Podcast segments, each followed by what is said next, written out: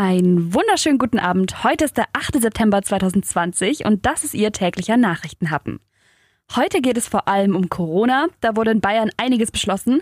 Außerdem gibt es Neuigkeiten zu einem Impfstoff. Danach gibt es noch den Aufreger des Tages.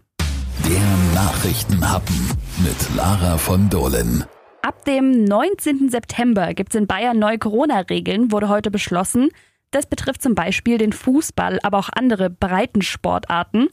Da dürfen nämlich wieder Ligaspiele stattfinden vor Publikum. Wie bei anderen Kulturveranstaltungen auch gibt es dann eine begrenzte Anzahl von Fans und bei größeren Versammlungen unter freiem Himmel gibt es ab morgen dann eine Maskenpflicht.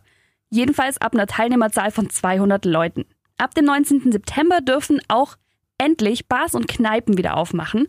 Dabei gibt es dann die gleichen Regeln wie jetzt in Restaurants, nämlich Maske am Platz, nur im Sitzen und Kontaktformulare und auch die Barkeeper müssen natürlich Masken tragen. Es gibt aber einen Wermutstropfen, Diskos und Clubs bleiben zu. Söder hält sie nämlich für potenzielle Infektionsbomben. Und noch eine Änderung gibt's. Die Corona-Teststationen an Autobahnen an der Grenze und an den Hauptbahnhöfen in München und Nürnberg werden zum 30. September wieder zugemacht. Stattdessen soll bedarfsorientiert getestet werden. Die Teststationen an den Flughäfen bleiben aber noch offen.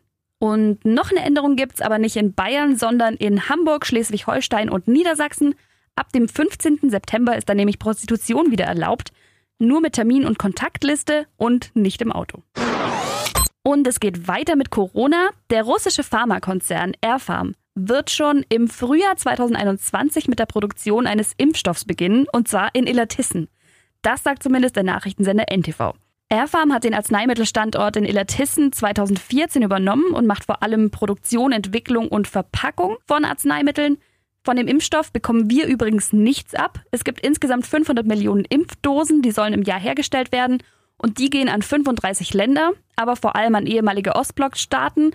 Die EU-Staaten bekommen den Impfstoff nicht, zumindest nicht von Airfarm. Wir bekommen in der EU den gleichen Impfstoff von AstraZeneca. Der Impfstoff, um den es da geht, ist übrigens der Oxford-Impfstoff. Der wird so genannt, weil er als Kooperation der Oxford University mit AstraZeneca entstanden ist. In Brasilien wird er auch schon getestet, seit Ende Juni und sogar am Menschen. Der Nachrichtenhappen, der Aufreger des Tages. 19 Kilometer Stau gab es heute auf der A8 zwischen Ulm West und Märklingen. Das ist aber noch gar nicht der Aufreger. Schuld war eigentlich nur ein Auffahrunfall.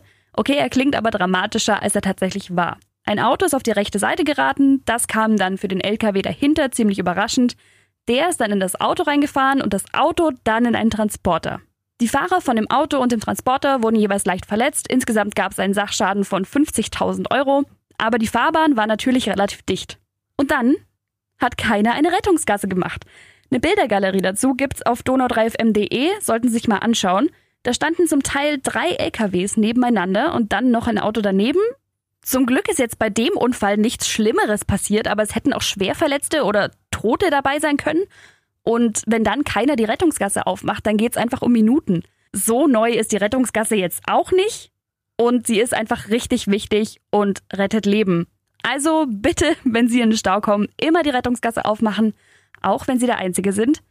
Es ist für einen selber nämlich überhaupt nicht peinlich, allein in der Rettungsgasse zu stehen, es ist für die anderen peinlich. So, jetzt sind wir zu Recht alle ein bisschen aufgebracht, aber ich will sie ja schön in den Feierabend entlassen. Also gibt's noch was zum Schmunzeln, außer für den Besitzer vielleicht, das tut mir leid. In Ristissen wurde eine Dachrinne geklaut, zehn Meter aus Kupfer, und die war da dran und der Täter ist einfach gekommen und hat sie mitgenommen. Ist aber kein Problem, in Ristissen soll es erst am Samstag wieder regnen. Und ein Kilo Kupfer kostet übrigens zwischen vier und sechs Euro, hat sich also richtig gelohnt. Damit einen schönen Feierabend und wir hören uns morgen wieder. Bis dann.